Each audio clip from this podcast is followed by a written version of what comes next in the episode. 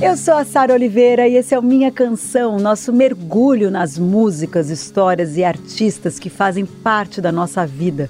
Aqui toda semana eu conto um pouco do que há por trás dessas canções marcantes e por que elas fazem parte da nossa história. Por que, que a gente se identifica tanto com elas? Começa agora Minha Canção, com Sara Oliveira. Vai, DJ. Não, não, não, não, não tô ouvindo minha. Aumenta um pouco mais a minha voz. Aí, aí, aí, tá beleza. Vem comigo, vem comigo, vem comigo. Quem é que joga fumaça pro alto? Chega na cena e toma de assalto. Conexão entre o morro e o asfalto. E faz da vida o verdadeiro pau. Eu tô de volta com Marcelo D2 no Minha Canção. Que delícia estrear essa temporada com ele. Uma honra para mim, meu amigo. Muito Ah, obrigada. Eu fico muito feliz também. Tava louco pra bater esse papo aqui contigo. Olha só, vocês começam esse disco novo do Planet é, com uma intro muito bonita. Quando o instrumento do medo não funciona, a gente adquire um poder inimaginável. Marcelo Yuca, com essa intro arrepiante, abre de forma impecável o álbum Jardineiro. Fundamento demais, importante demais, é um orgulho de encher o peito e o coração. Quarto álbum de inéditas do Plant, impressionante como o discurso de vocês é tão necessário, como eu digo, é fundamento mesmo. E, e eu queria falar um pouquinho, assim, é, é, pouquinho não, né? Vamos falar tudo que tem que falar. É, tem parceria com Criolo, tem parceria com Black Alien. Essas duas canções eu acho lindas, Distopia o Ritmo da, e a Raiva. Eu amo essas duas. Sim. Cara, esse disco talvez seja o disco mais difícil que a gente já fez na história do Planet Ramp, sabe? É mesmo? Ah, porque a gente tem. Quando a gente voltou com o Planet, a gente pensou, cara, nunca mais a gente vai gravar. Porque a gente não. É um. É, é um. É um estresse estúdio, assim. É doloroso. Pra mim é doloroso. Eu acredito que pro, resto da banda também. Você faz, dividir ideias. É tão difícil tudo isso, sabe? A gente tava num, num lugar muito de amizade. A gente falou, cara, vamos priorizar nossa amizade. É o Planet Ramp, se tiver que acabar a banda. E a gente achava que entrar em estúdio ia ser difícil até o começo desse, sei lá, esse fascismo em 2018 começa a crescer, a gente vê que, que o negócio ia ficar, as discussões, eu no Twitter tava tipo enlouquecendo é, com tudo isso, e aí eu vou pro, a gente começa a fazer show do Plant e, e a gente falou, cara, a gente quer participar desse debate também, tá ligado? Porque é um, é um, de- é um debate necessário, e eu falei, cara, eu não quero fazer um disco do Marcelo D2 sobre isso, acho que cabe no Planet. A gente falou, vamos fazer. A gente fez esse disco. Eu lembro que eu mandei uma frase no, no grupo do Planet Ramp, no WhatsApp, e Bernardo falou: Eu vou botar essa frase aqui em cima no grupo, porque essa frase eu, fa- eu falei que a gente tinha que fazer um disco que honrasse a nossa história e nossos amigos. Nossos amigos ficassem é, é, contentes com a gente, né, com, com aquele trabalho, sentir-se representado. Aí ele falou: é isso, cara, a gente tem que fazer um trabalho desse, tá ligado? Que honra a história dos nossos amigos já foram. E aí começa esse disco louco em 2019, e depois para por causa da pandemia, ninguém aguentava mais escrever sobre isso. E a gente volta pra acabar o disco, e foi uma loucura, porque a gente.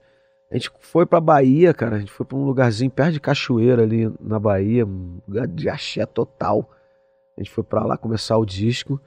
E aí depois a gente teve aqui em São Paulo com a. Gente, com vocês a- começaram na Bahia? é, a gente teve em São Paulo depois com Eu tava com a achando que você ia falar, eu, eu e a Luísa. Eu, entendi, eu, tipo, a gente era pra mim, era você e a Luísa. Não, não, vocês, o Planet foi pra A Luísa tava também, Não, né? sim, claro, não perde uma mas- Bahia de jeito nenhum. Mas que interessante isso, A Luísa foi, foi lá depois encontrar com a gente, na verdade. A gente passou um tempo lá nesse, nesse lugar, 10, 10 ou 15 dias, acho que foram 15. Que Numa, forte. num um estúdio, numa fazenda, só a gente, assim, mó loucura, cara. Acordava, ia pro estúdio, de chinelo, vá. E aí a gente foi à cachoeira tomar uma xé lá tal. É, Depois a gente veio pra São Paulo, que tem uma ala de paulista, né, no Planet Ramp, né? Zé Gon, Apolo, Jackson tava aqui.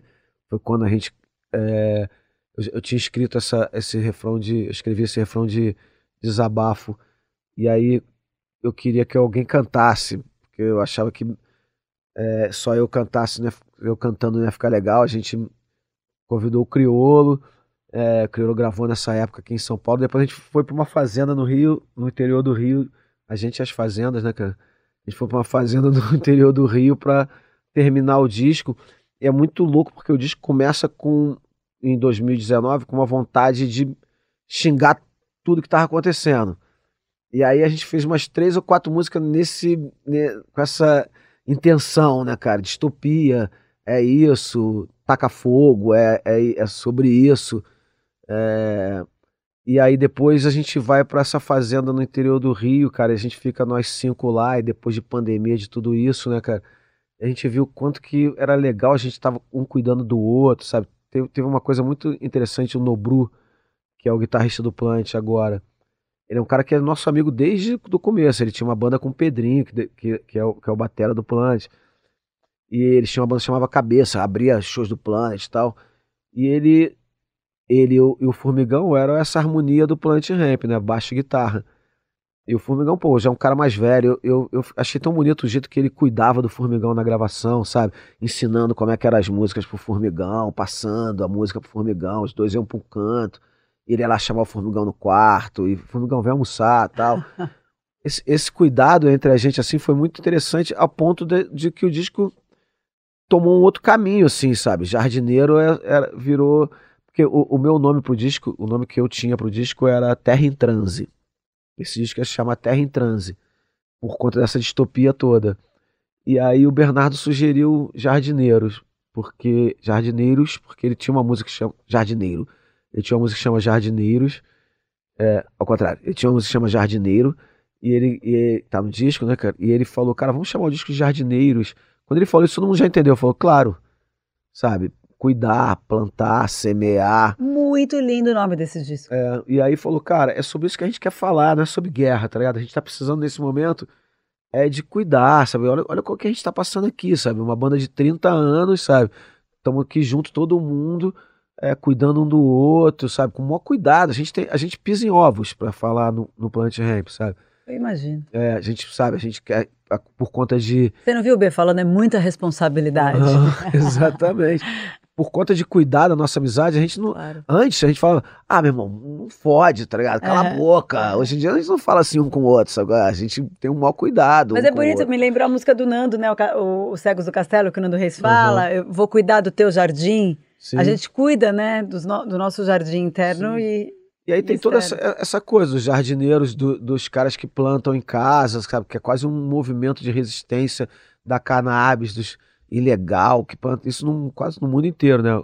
O mundo já está legalizando, mas tem muita coisa de plantação uhum. ilegal, que esses caras que têm o um amor pela planta, essa planta tão, que é tão sagrada e forte, sabe? É, a coisa a coisa também de, de, do jardim ser, ser tão diverso, sabe? Com que é a coisa do, do plant ramp, sabe? Que a gente tem Diferentes musical... tipos de plantas e flores. Flores e, e coisas diferentes, é. sabe? E, é, e, e, isso, isso foi. A, a, na nossa cabeça foi pirando, assim, falou, cara, que legal. É muito engraçado, porque o usuário, os cães ladram, o, o, a invasão do sagaz faça e os jardineiros, eles quatro, os quatro discos são temáticos que não tinham tema antes de fazer o disco. A gente Gente, a gente fez o disco e falou: Ih, a gente fez um disco sobre esse tema aqui. O nome vai ser esse. Diferente dos meus. O, a Procura da Batida Perfeita, Assim Toca Meus Tambores, é um disco que nasceu, nasceram com nomes, sabe? Sim. Mas são processos distintos Distinto, também, né? Um é, um é, muito solitário Isso, e o outro é um, um, é um, é um processo coletivo. E, pô, cara, e aí foi a gente. A entrada do Yuka abrindo o disco era porque eu dirigi o clipe, né, cara? Eu, essa minha coisa de diretor de uns anos pra cá. Eu dirigi o clipe de Distopia. E aí eu falei, cara, eu, tá faltando alguma coisa para abrir o clipe. Alguma coisa, alguma coisa. O Bernardo tinha postado essa fala do Yuka no Instagram. Que eu falei, cara, eu já sei. Aí fui lá no coisa e peguei essa fala, botei no início do clipe. E aí a gente falou, e cara, e se a gente botar isso no disco?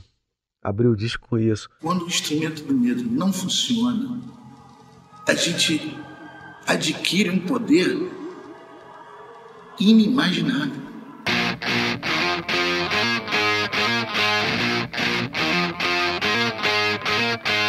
tudo muito louco, eu é que tô muito louco. Tá muito. Os que detêm o poder precisam ter medo, medo do povo.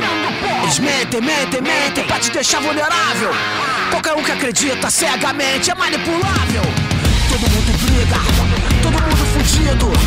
Não tem mais mocinha agora, todo mundo é bandido esses dias, cara, talvez seja o dias que a gente mais se emocionou fazendo.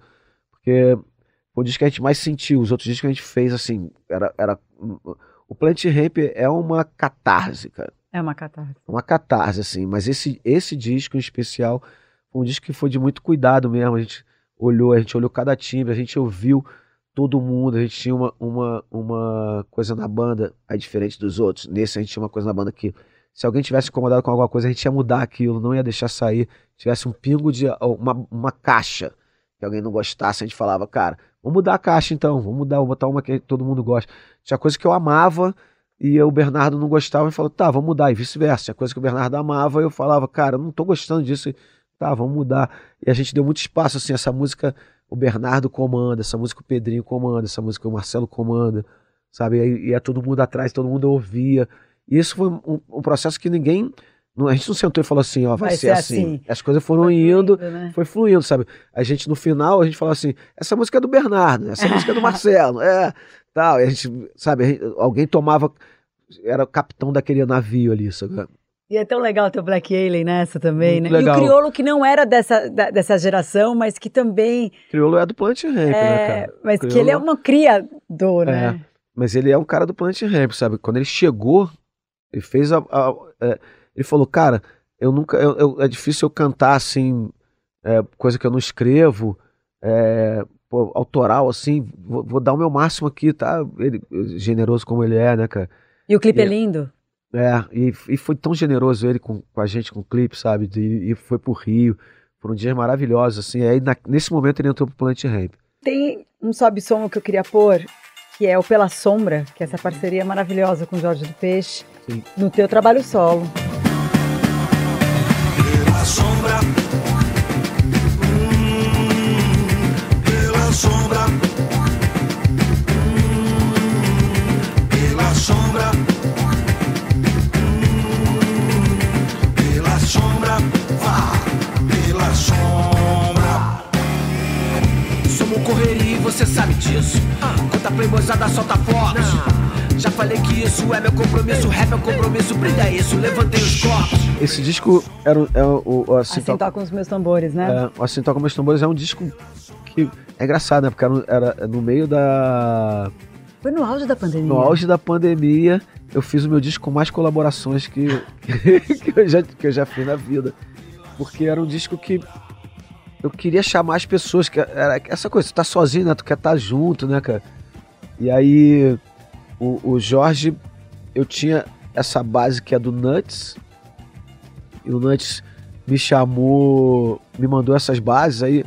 É, a, a, base, a base que, que abre o disco é dele também, bem-vindo meus cria. E, e aí tinha essa que eu, eu gostava muito da base, mas eu tava, pô, foi um processo de um mês, o disco foi criado em um mês, então tinha que escrever 16 músicas em um mês, é, é duas músicas, é uma música a cada dois dias. Então precisava de outros letristas, precisava de outros compositores para me ajudar. Eu chamei, eu, e essa, eu tinha certeza que o Jorge ia, pô, há muito tempo que eu não, tava, não, não fazia nada com ele. É, eu falei, cara, quero, quero esse disco, eu acho que assim toca meus tambores, né? Acho que o Jorge é o cara para falar disso, sabe? Jorge do Peixe, Nação Zumbi. E eu liguei para ele, cara, ele falou, cara, tá, vou ver o que que sai aqui. É, Falei, ah, começa aí, depois eu, eu vou na tua vibe. Eu fiz isso com o, o russo, Passapulso também. Falei, cara, preciso, preciso que alguém me ajude a escrever, porque em um, em um espaço curto de tempo, ter ideias diferentes de letra é muito difícil, sabe? E aí eu falei, cara, traz um tema, por favor, me ajuda aí, depois eu, eu, eu, eu faço, eu meto a caneta aí contigo, tá ligado? Mas traz um tema. O russo trouxe esse tema do, que é, é, até um sample do Chico, né? Na Mesmo. música. Não, e é muito interessante porque o Russo, já que está citando ele, o Russo ele também tem isso de pesquisador musical, né? Sim, total. O Russo participou desse especial uhum, sobre funk. Vi. E ele falou de Simande.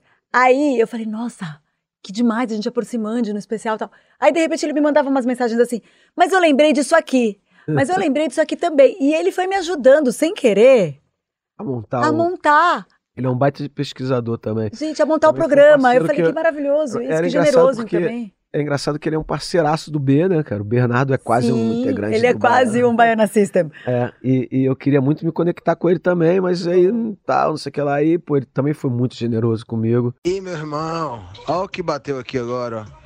Olha essa vibe aqui, vê se você curte. Cerveja antes do almoço é muito bom pra ficar pensando melhor. Na beira, na beira, canto do céu. Beira d'água, na beira do sol que queima o meu chapéu.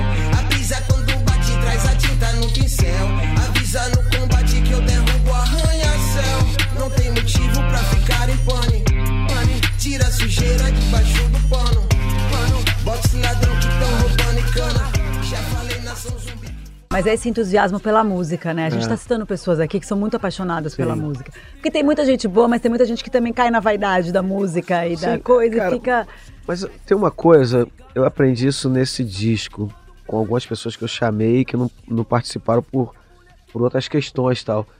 Tem uma coisa, cara, é, essa- é, esse lado de compor, ele é um processo muito pessoal, assim. Tem gente que consegue sentar na frente de outro e falar, vamos fazer uma música. Tem gente que não.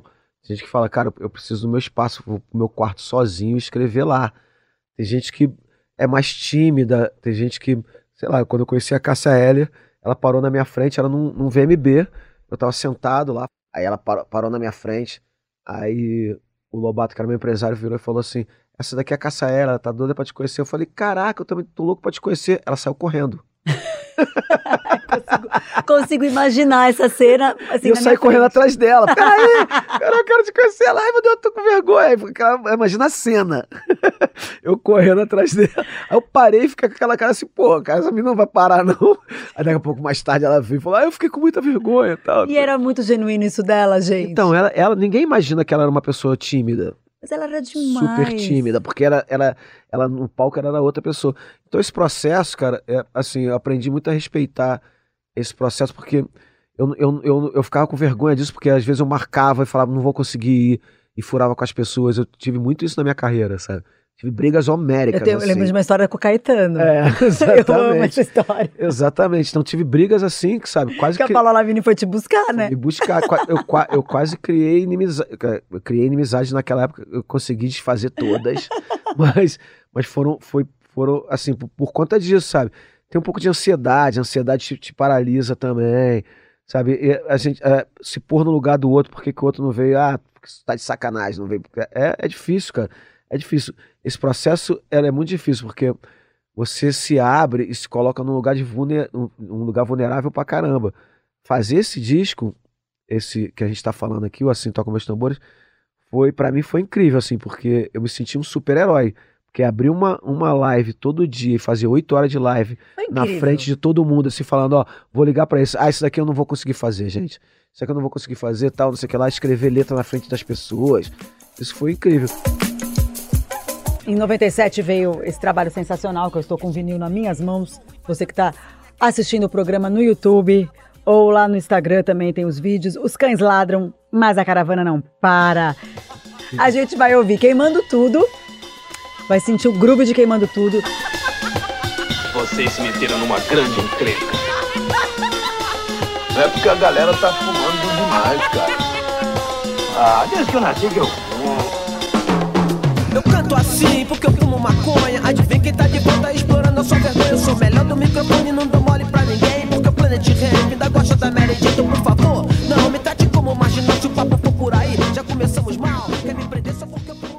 Cara, queimando tudo. É, primeiro, esse disco Escangelado foi, foi o grande boom, assim, do Planet. né? O primeiro disco, ele fez sucesso, ainda era na galera da MTV, na galera do rock e tal. É, talvez em 95 a MTV não tinha a força que teve no finalzinho dos anos 90 e no começo dos anos 2000, sabe? A MTV ainda era uma, uma TV, o o HF, ainda tinha Uhum. umas restrições e tal. Esse disco, ele. Primeiro ele levou a gente pra cadeia, né, cara? Foi. foi mas ele tem. Ele tem. é, eu entendi um pouco melhor o sarcasmo e a provocação que o Planet Ramp precisava. A, a, a Queimando Tudo começa com Eu Canto Assim Porque Eu Fumo Maconha, que a Sony Music não queria lançar. Eu tive que assi- assinar um termo de responsabilidade, porque se desse alguma coisa e deu, né? É, era no meu nome e tal. A ideia de. de eu, eu, eu comecei a pensar um pouco mais como a gente. Porque a ideia do Planet Ramp era, tipo, é, catucar, sabe, mexer nas feridas de um Brasil que eu achava que não. Tava jogando tudo para baixo do tapete, né? De. Sei lá, de, a gente tinha acabado de sair da, de uma ditadura militar, né, cara? Tinha, tinha um pouquinho mais de 10 anos, 97, Muito 95 pouco. tinha muito pouco. E a gente ainda tinha esse, esse resquício, que até hoje ainda, ainda tem, né? Mas esse disco, ele, ele foi um disco pra mim mais maduro, assim, porque eu, no, no, no usuário, é um disco, você falou que mudou a sonoridade, porque no usuário eu não sabia nem que, que era oito, que, era canais, sabe? Eu falava, o que, que é essa porção de botão aqui na mesa? Os caras falam, não, aqui grava o bumbo, aqui grava a caixa da bateria. Eu, ah, é? E aí depois eu comecei a estudar mais, né, cara? Comecei a, a perceber mais, mo- montei um estúdio em casa, aquela época era bem difícil fazer um home studio, mas eu já tinha um. É, esse disco a gente traz o Mário Caldato de lá de fora. Pra quem não conhece, o Mário Caldato é um produtor que na época ele tinha produzido Beast Boys e Beck, e era tudo que a gente, a sonoridade que a gente queria, né, cara? Depois ele produziu Jack Johnson e veio pro Brasil, virou meu. O Mário Caldato é meu, meu, minha família agora. Você né, fez cara? um post bonito. desses dias sobre, é. sobre o aniversário dele. É, ele, ele, ele, é- ele é um dessas pessoas especiais que a vida deu, assim, meu irmão, meu irmão. É, sou padrinho da filha dele, ele é padrinho da minha filha. Falei com ele ontem, falei com ele, a, a gente falou com a mulher dele, que ele casou com uma grande amiga minha, então Que legal. é, e aí a gente trocou essa sonoridade, cara. Veio, ve- veio apurou, eu acho, veio uma sonoridade um pouco mais é, ampla, assim. A gente no primeiro disco a gente não sabia muito como fazer o, essa é, chegar nesses sons, né, cara? Ele ajudou muito a gente a chegar nesse som, essa coisa do sample, porque em 95 era- ninguém tinha computador em casa, então era difícil fazer sample, samplear as coisas. A gente, a gente tinha que tocar tudo. E aí depois de vender um disco de platina no, no usuário, a gente ganhou um pouco mais de respaldo da gravadora. Tá bom, a gente vai pagar um produtor. E a gente falou, a gente quer esse cara aí, ó, esse americano. Pô, tá bom, naquela época o dólar era um, um por um, tá? 97 era um por um. A gente, eu lembro que a gente viajou com, sei lá, 50 mil reais, 50 mil dólares, tá ligado? era coisa, era dinheiro pra caramba, a gente nunca tinha visto tanto dinheiro. E Era, era... E aí ni- nisso daí a gente começa, eu começo a entender, esse disco tem o, o Zé Gon, ele entrou nesse disco também. É, foi um grande parceiro, o primeiro disco era o, o Rafael era meu grande parceiro no disco, porque tinha uma coisa assim, quando o Skank morreu, o Plant Ramp, todos eles olham e veem a banda é minha, sabe?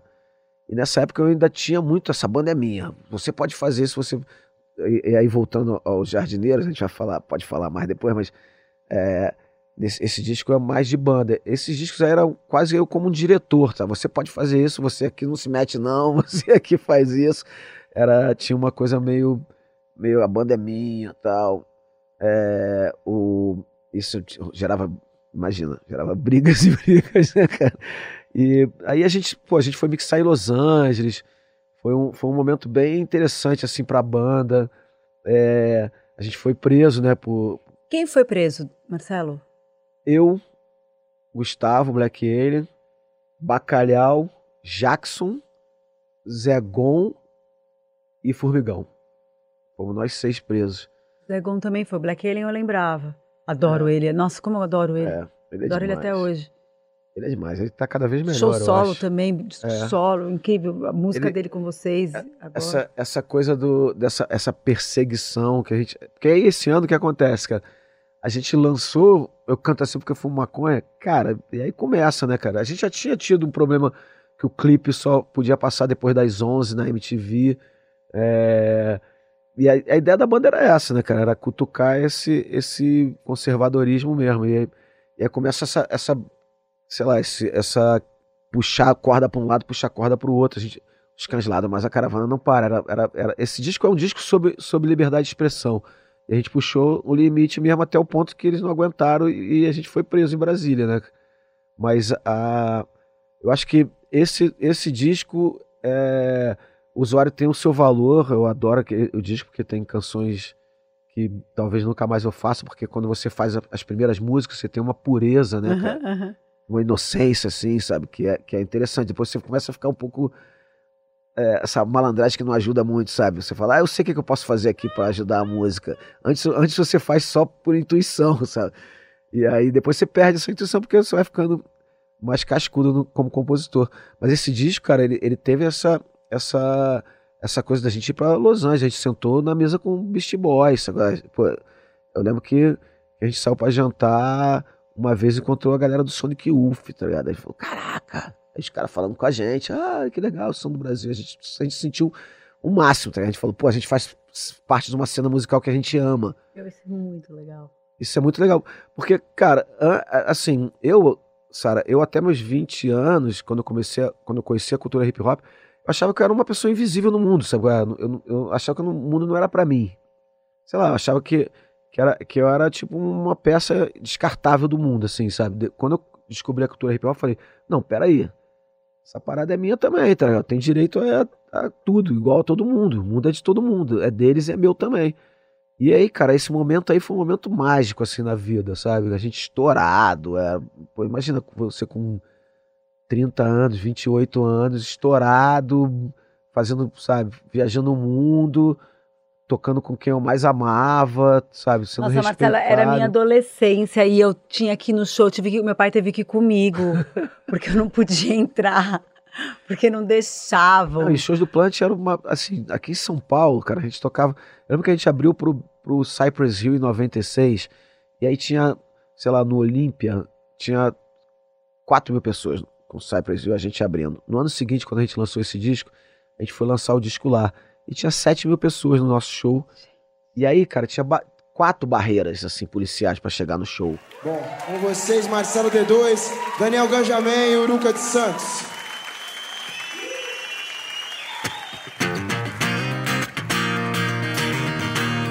Minha família quer tudo como quem não quer nada. Mas toma de assalto quando chega na parada. Ó, uma parceria aqui que a gente não pode deixar de falar, Samba Macossa, acústico Charlie Brown Jr. Uhum. É... Ah, o Chorão.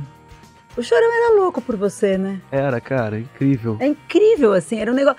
Não tinha uma, assim, toda oportunidade que ele tinha, de qualquer entrevista que não tinha nada a ver com nada, ele falava de você. Sim, incrível. Ele colocava você em qualquer assunto. Isso, isso deixa meu coração muito cheio, cara. A Luísa fala isso pra mim também direto, cara. O quanto, o quanto que. Ah, cara, a gente tinha uma amizade genuína, assim, sabe? Eu, eu ser mais velho, sabe? Ele era muito grato, porque tem uma história que ele, a gente foi tocar em Santos, o Plant. Ele apareceu lá no. Eu já conhecia ele de skate, assim e tal. Ele apareceu lá no hotel e falou assim, cara, eu tô com uma banda aí nova, chama Charlie Brown Jr. E, pô, vê se um, um toca-fita aqui, ó. É, pô, ouve a fita, me dá uns toques aí que você tiver. E quando puder, cara, bota a gente pra abrir o show. Eu falei, vamos fazer hoje. Ele falou, quando eu vi a banda, eu falei, ah, cara, eu te conheço há anos, vou botar a banda pra abrir hoje. Aí ele, caraca, tá. E aí eu fui ouvir a música ao vivo, ele cantava em inglês. Eu falei, ó, primeiro toque que eu tenho que te dar. Em inglês tu não vai a lugar nenhum, não sei que tu queira fazer carreira internacional, mano. Aqui no Brasil não vai dar, tá ligado? As músicas estavam ótimas, a banda já era incrível, já era vários, todos os músicos estavam ali, né? É, Já tinha o Champion Pelado. no baixo? Eu acho que nesse, nesse Não. show não, ainda não. Mas era o Marcão já, o Pelado e tal. Os caras já tocavam pra caramba, já estavam. A banda tava pronta. E o Chorão, baita frontman. Ai, E eu falei, cara, só cantar em português, cara. Aí depois de lançar o disco, ele sempre foi muito grato, ele sempre foi muito grato por isso. Ele sempre me, sabe, ele não tinha aquele papo de chamar ô mestre, sabe? Ele me tratava com carinho e respeito, mas de igual, sabe? E, e, sei lá, a gente era muito amigo mesmo, amigo de, fora disso, a gente tem algumas passagens, sabe, de, de- do, do- da nossa cabeça. Quando tem muita droga envolvida, vem muita rebordosa junto, Uhum. vem muita coisa, sabe, ao ponto do que aconteceu com ele, sabe? E, e- então a gente trocava muito esses momentos, assim, de fragilidade emocional que não, que não ia público. Então, é por isso que eu acho que ele, ele me considerava muito, sabe? É, várias vezes que ele tava mal, eu falava, vou aí te ver. É, de mais uma vez, tô com a voz em- é, embargada aqui. É, sabe, falava, ele falava pra mim, cara, tô mal. Quando brigou com, com, com o Marcelo Camelo, ele falou, cara, tô mal. Eu sei que eu, eu só faço merda, parará. Mas, pô, foi, foi a coisa que eu falei, vou aí te ver. Aí passei um dia maravilhoso com ele lá. Ele fui, fui visitar a mãe dele, a mãe dele tinha acabado de ter um derrame. Ele falou, pô, olha minha mãe, cara. Pô, sabe, eu tô trabalhando pra dar uma vida melhor pra minha família e tal. É, a gente trocou muito esses momentos, assim, era muito engraçado que ele falava que eu não gostava de Charlie Brown. Eu falava, tu não gosta de Charlie Brown? E quando ele me chamou pra coisa, ele falou, eu sei que tu não gosta de Charlie Brown, mas eu quero que tu queria muito te convidar. Aí eu falei, mano, lógico que eu vou, onde tu me chamar, eu vou, cara. Porra. Ele falava pra mim, você não chama o clipe da mesma maneira que você chama o clipe da Pitty? Ele, ele tinha do isso. D2 e, do, e dos Los Hermanos. Não é, é do mesmo jeito, mas é que era aquele clipe rubão. Eu achava meio misógino. Meio não, ele era é um clipe misógino. E eu falei, talvez ele tenha razão. Aí ele me fez ir lá pra ver o- a letra de Lugar ao Sol. Legal. E depois uma música linda. Não, e ele, e ele, e ele no, sei lá, no disco ele tinha uns. Era 5 de 10, né? Cinco. Daí ele, mas ele tinha essa coisa, ele queria ser querido, né? Então É. ele ficava. Ele, ele tinha muita, muita é, problema com isso da, da aceitação. Acho que isso que levou ele à, à, à morte, sabe? é? Porque ele. O Charlie Brown tinha caído, tava até subindo de novo, mas Charlie Brown tinha caído, que é normal numa carreira, assim. Claro. Eu tenho 30 anos de Plant Ramp, Plant Ramp não foi só sucesso, sabe? Tem um momento que você desce, um momento que você sobe, aí, pô. E ele tava, ele tava meio mal com isso. E, cara, é um cara que eu amo muito, assim, ter, ter dividido esse- essa passagem com ele também. Ele, ele me tratava meio como um irmão mais velho, sabe? Ele, ele ouvia que eu falava. Ele brigava com todo mundo, comigo ele nunca brigava. Qualquer um podia falar mal dele, falar, dar esporro nele, falar. Ele, e ele ia lá e tira o João Gordo, mano. Ele brigou com o João É. Gordo, tá ligado? Pô, quem briga com gordo, tá ligado? Gordo é um. Mas comigo ele não brigava, cara. Eu falava, não, porque eu também não, sabe? Eu, eu não dividia muito. Eu conhecia muito ele. Muito. Não, ele foi na FAP, na minha faculdade. Eu, tenho- eu contei essa história pra Amazon num programa. Eu saí do dia, eu saía do disco ia direto pra faculdade, fazer rádio TV. Eu saio, tá um burburinho ali, uma loucura, era o chorão me esperando na saída. Tô te esperando na saída, sabe assim? Eu Te, pego, na saída.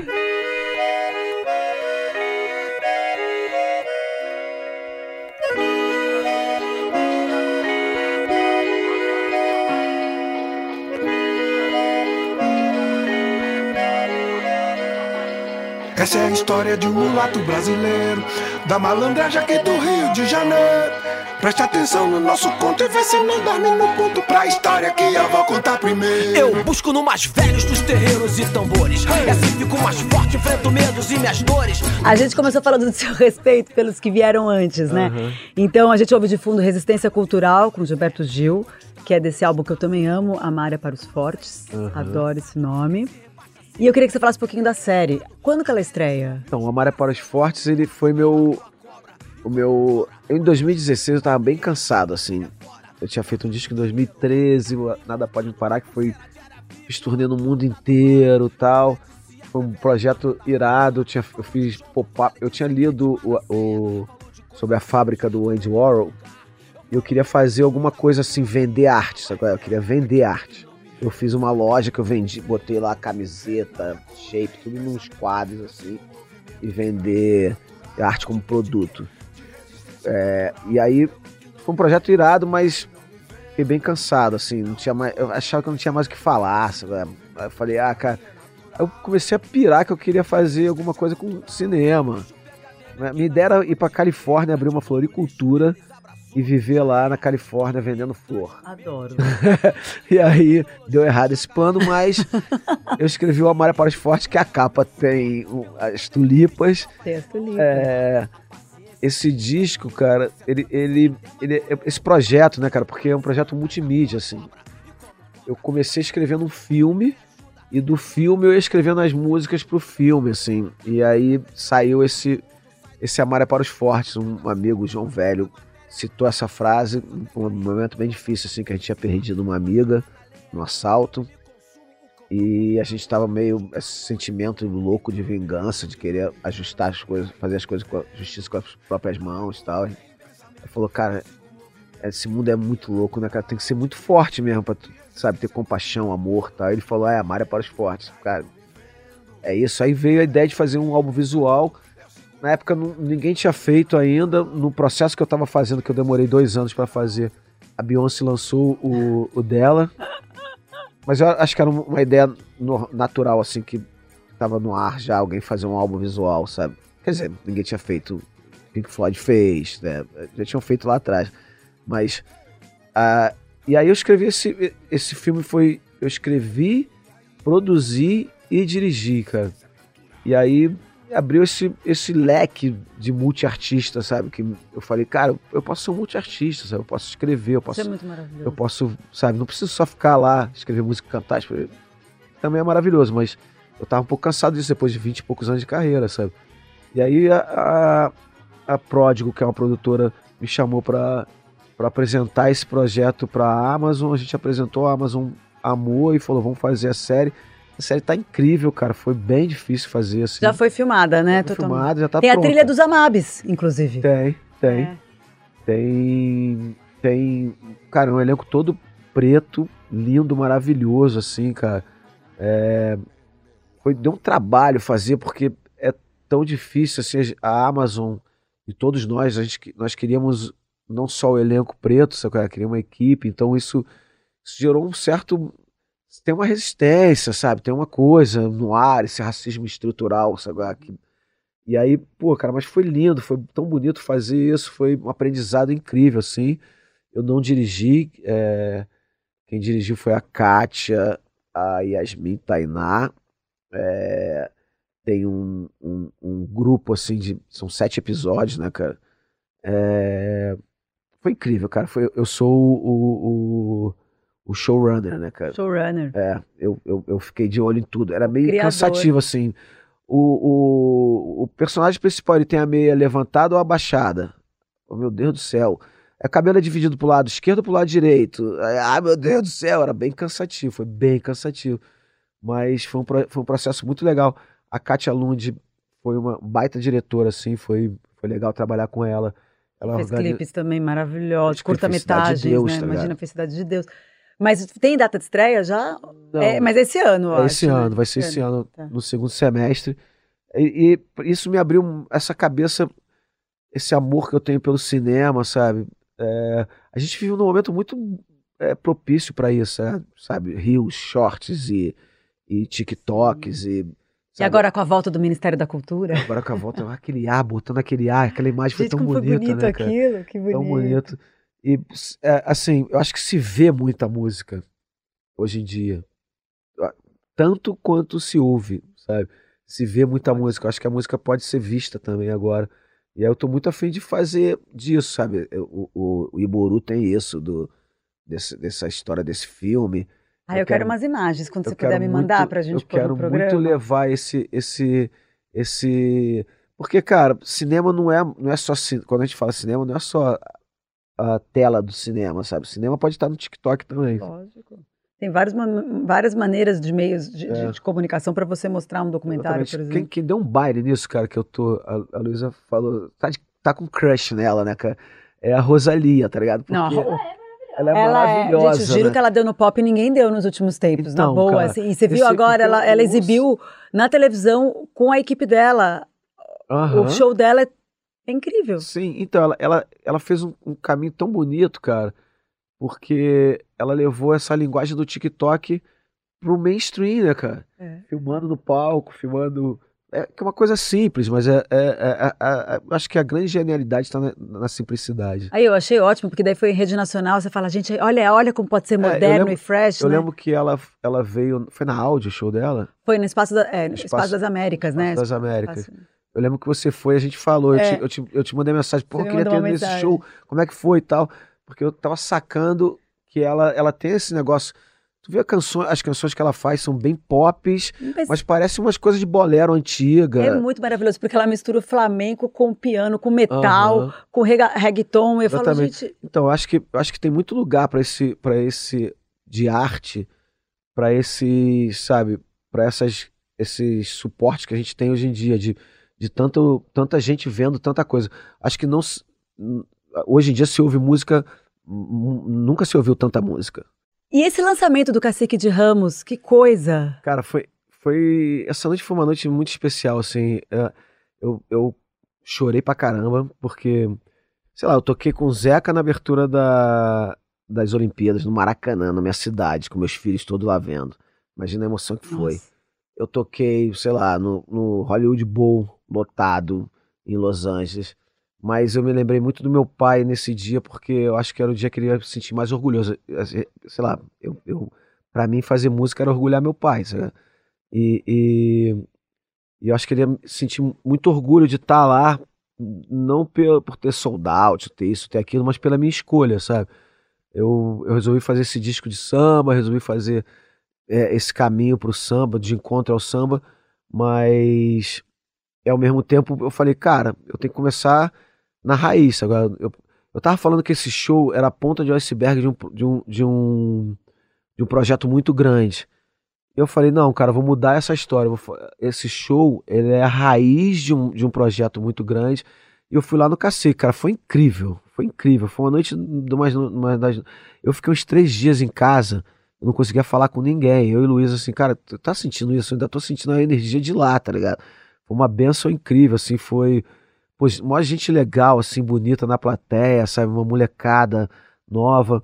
Esse projeto, cara, esse meu, essa minha vontade de ir pro samba é, é algo como é, conectar essa nova geração com o samba, que essa, que essa, nova geração nem sabe que tem um samba uhum. dentro. E, e lá tem. no Cacique, e tem, exatamente. E lá no Cacique eu vi isso, sabe? Uma molecada que tava tipo assim, pô, tava esperando tu vir aqui pra eu vir aqui no cacique, tá ligado? Acho que 50% das pessoas que estavam lá nunca tinham ido no cacique. E morrendo de vontade. Eu falei, ai, tomara que ele faça alguma coisa no carnaval do ano que vem, porque eu vou pro Rio só pra isso. Vai ter vários. Eu acho que esse evento no cacique vai virar um evento anual. Então, mas daí tem que vir pra São Paulo também, né? É, Será? tem que vir, tem que trazer Fazer o cacique. Turnê, levar o cacique, cacique pro Brasil todo, pra é. Bahia, Exatamente. Recife. Num serviço de alto-falante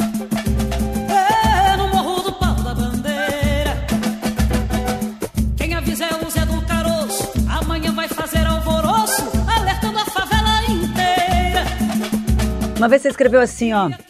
Ontem eu cantei com a Alessi Brandão. Eu sempre me emociono com ela e eu quero crescer assim com essa paixão toda pela música. Aí eu fiquei com isso na minha cabeça, faz tempo que você escreveu isso, acho que foi em 2016. E preparando esse programa, eu lembrei que você canta Zé do Caroço uhum. nesse teu show. Aí eu liguei para Alessi e contei para ela. Meus queridos amigos Sara e Marcelo D2, vocês não têm noção do quanto eu fiquei muito feliz com a notícia que recebi agora. Para mim é uma satisfação muito grande saber que o Zé do Caroço está no repertório do Marcelo D2. Ainda mais desse ano que essa música está fazendo 45 anos e continua com uma mensagem tão atual. Porque é, é como você diz, né, Marcelo? Nem por isso a gente vai fugir da luta. Um beijo para vocês e muito obrigada por essa grata surpresa. Cara, Antenada também, que é uma frase de uma música nova. Você vê sangue bom, inclusive. Eu falei, ela tá recitando isso, eu tô acreditando. Ai, cara, fiquei arrepiado, olha aqui, cara. Tu viu isso, Luísa?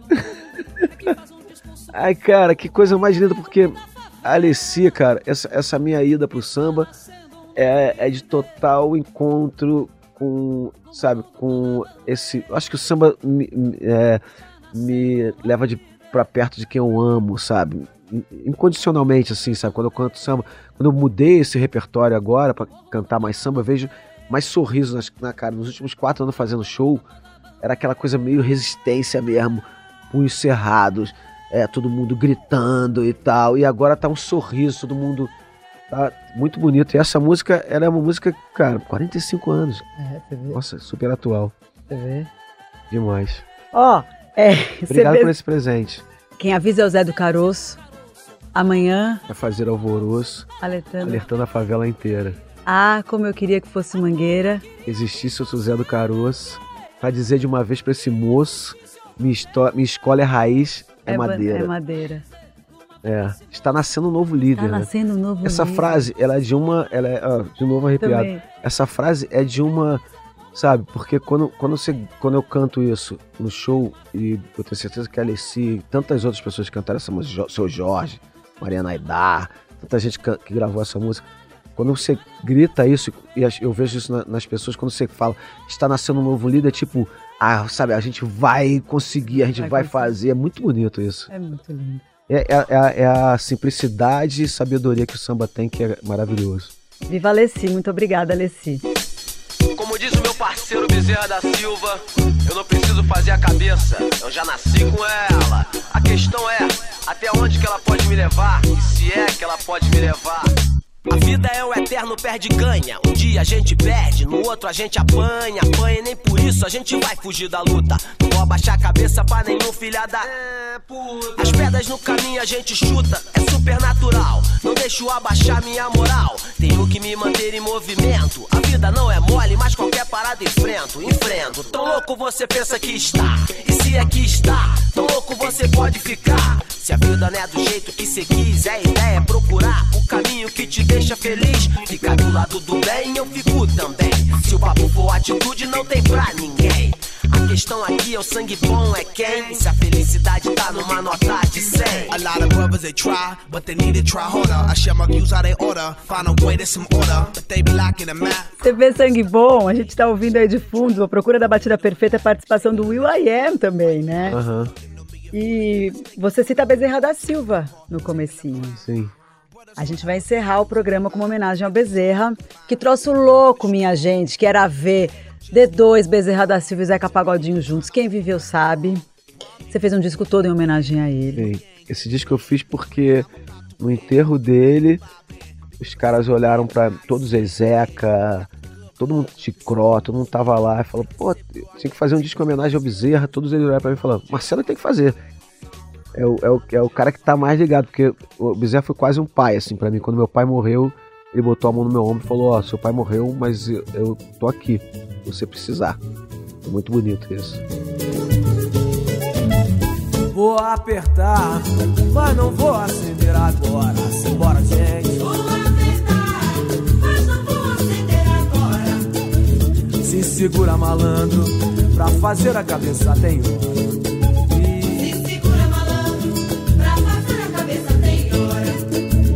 Você não tá vendo que a boca tá assim de corujão, de dedo de seta. Homenagem linda que o Marcelo fez para Bezerra da Silva, malandragem dá um tempo, encerrando esse minha canção lindo, com esse meu amigo lindo, que é o D2. Ó, quero te falar um negócio, você disse que amar é para os fortes, eu digo para você que é uma honra viver no mesmo tempo que você e poder compartilhar desse amor. E aprender que se você tem amor pelo que tem no peito, vamos manter o respeito, né? Obrigada, Vamos, Marcelo. Eu que agradeço, cara. Obrigada, muito obrigada. viu? Incrível, cara. Maneiraço. Obrigada. Valeu. Foi emocionante esse programa, cara. Eu quase chorei várias vezes. um abraço. O Minha Canção vai ao ar toda sexta e domingo às 5 da tarde na Rádio Eldorado e dá para ouvir também no podcast Minha Canção, em todas as plataformas, no Spotify, na Amazon, na Apple, na Deezer e no YouTube. A montagem do programa é do Super Carlos do Amaral. Eu divido a produção e o roteiro com meu querido Felipe de Paula e os vídeos que você vê no meu Instagram e no meu canal de YouTube são feitos pelo Gabriel Ribeiro. Um beijo e até semana que vem. Pintou sujeira, amigo, mas não tem pra ninguém. A hora é agora, até a última ponta. Eu continuo queimando tudo até a última ponta.